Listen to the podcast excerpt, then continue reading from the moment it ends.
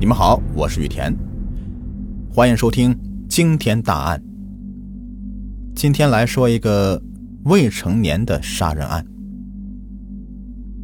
白忠杰，男，生于一九九三年的九月二十六日，学历初中，住址贵州省黔东南州镇远县金宝乡，体态偏瘦。二零一零年八月。不到十七岁的白忠杰因涉及抢劫、杀人团伙犯罪案件被公安部通缉，于八月四日，贵州省贵阳市公安局将其成功抓获归案。这个出生在贵州镇远县杨满哨村的白忠杰，在十天之内作案六起，害死九条人命。他呢？也是目前公安部 A 级通缉令中最小的一名罪犯。金宝乡是一个偏僻的小镇，小镇入口有一家五金店，这个是白忠杰的家。白忠杰呢是出生在东莞的外来公子女，他出生三个月以后，父母便将儿子送回老家，让爷爷奶奶照看。至此，白忠杰就成了留守儿童。他三岁以后呢，因为想念儿子的白俊华，索性将儿子接回东莞。可是半年以后，他们又把小钟杰送到了奶奶身边，直到五岁多后又被接到东莞。在东莞前后啊，共有四年多的生活经历。之后呢，他们举家回到了贵州老家。白忠杰从小调皮，上学以后啊，他迷恋上了网吧。结交了三教九流，甚至发展到大年三十都泡在网吧的地步。据了解，白家对白忠杰的管教很严。哎呀，小时候不听话，他爸爸就会打他，打得很凶。我看过他身上的伤。一位村民说道：“白忠杰的玩伴也曾经看到过白父打他，就是用细的棒子打。”有时候头上都是伤痕，他很怕他父亲。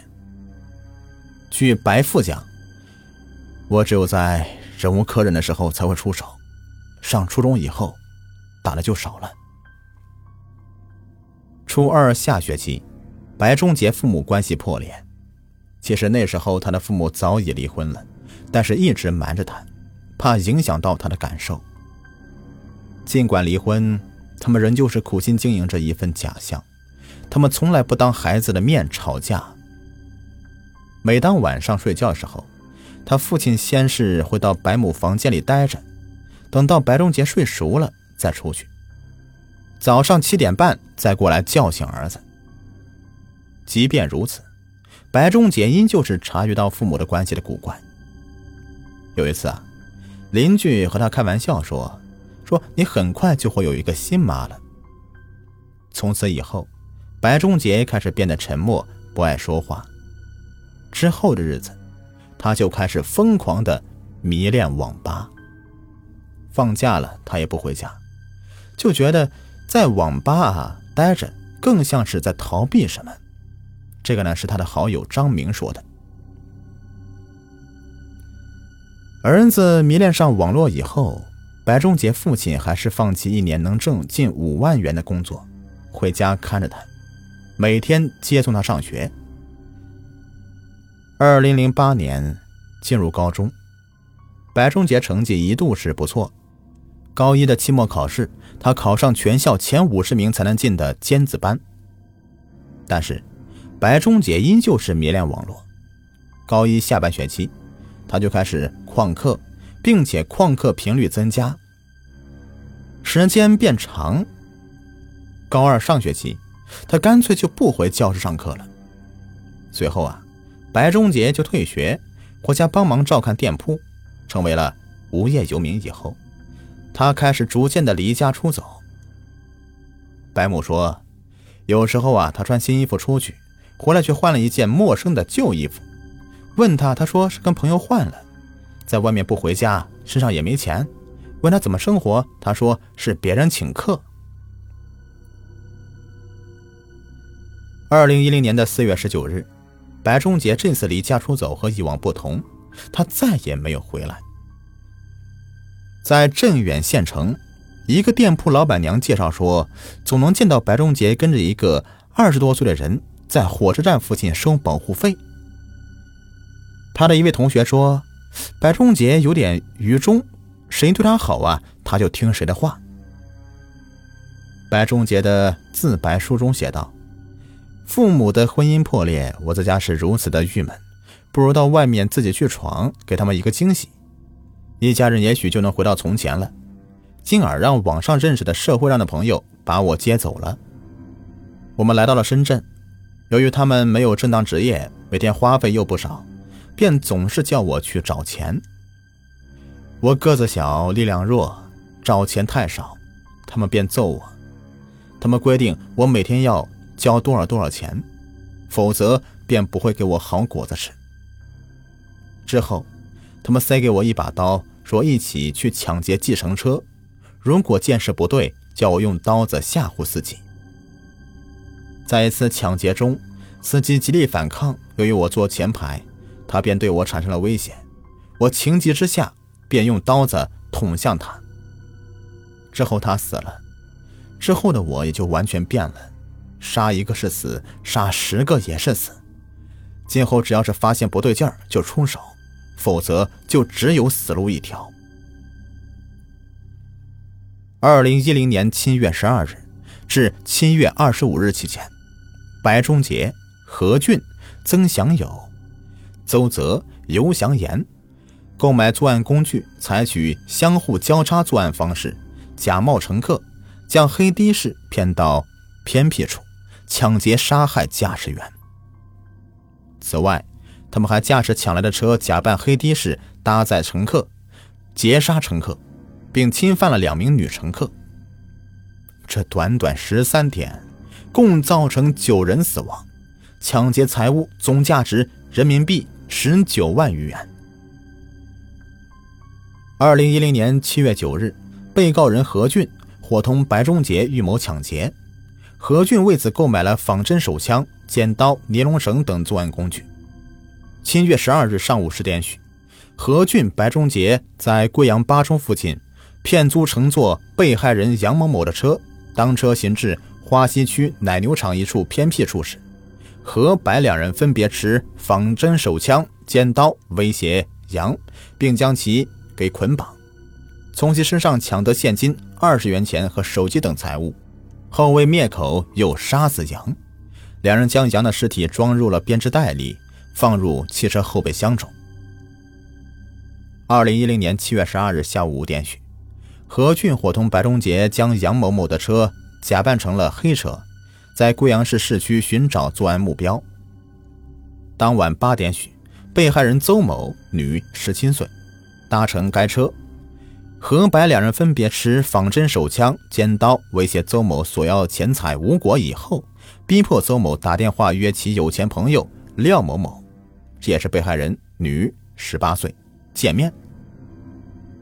何白两人接廖某某上车以后，挟持邹廖至平坝县与织金县交界的天池公路二十三公里斯拉河附近一条小路边，分别将邹廖强奸了。七月十三日晚，两人再次强奸邹某、廖某某。次日早晨，两人将邹某、廖某某捆绑以后推入河中，致邹某溺水死亡。而逃脱的廖某某被何俊发现以后勒死。二零一零年七月十五日上午九点许，何俊邀请曾祥友实施抢劫。当日上午十一点许，两人在贵阳市云岩区医院附近骗租乘坐从事非法运营的被害人李某某所驾轿车，车行至花溪区大寨村哑巴坡时。何俊、曾祥友用凶器威胁李某某，并捆绑，抢得现金二百余元钱和手机等财物。之后，两人用尼龙绳、尖刀将他杀死，后将李的轿车给丢弃了。二零一零年的七月二十日的上午十一点许，何俊、曾祥友在贵阳八中附近骗租乘坐受害人赵某的轿车，当车行至南郊公园上坝一处偏僻时。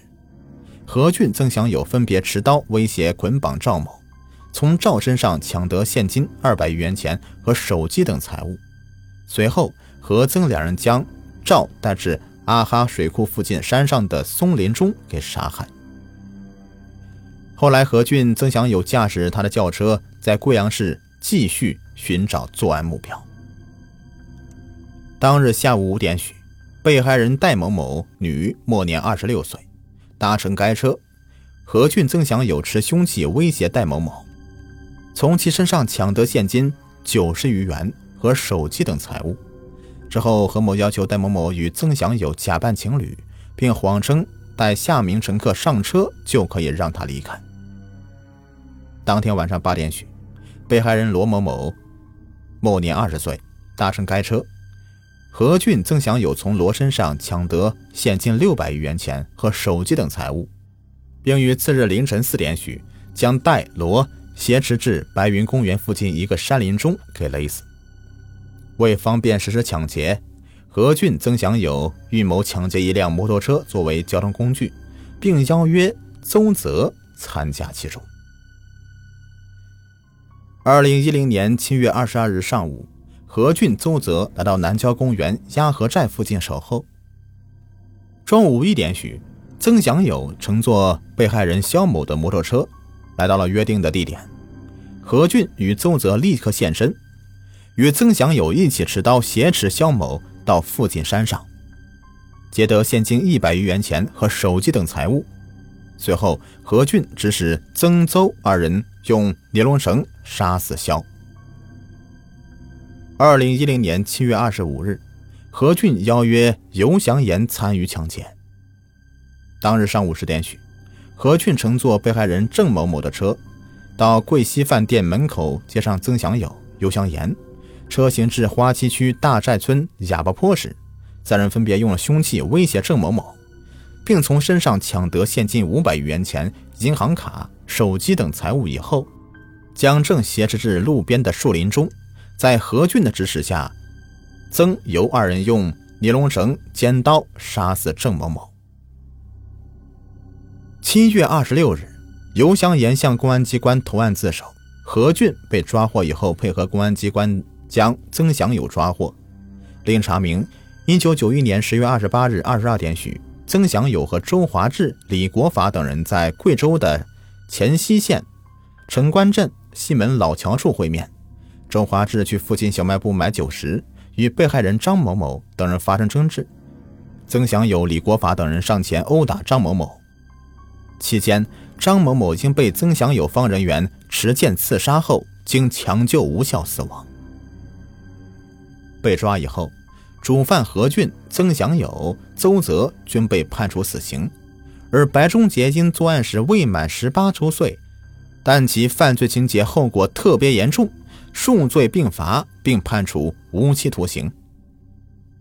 尤祥岩参与过抢劫一次，杀害一人，但他主动投案自首，并有重大的立功行为，对其减轻处罚，判有有期徒刑十七年。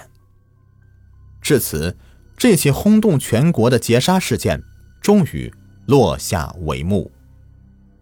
好了，本期的惊天大案就播完了，感谢收听。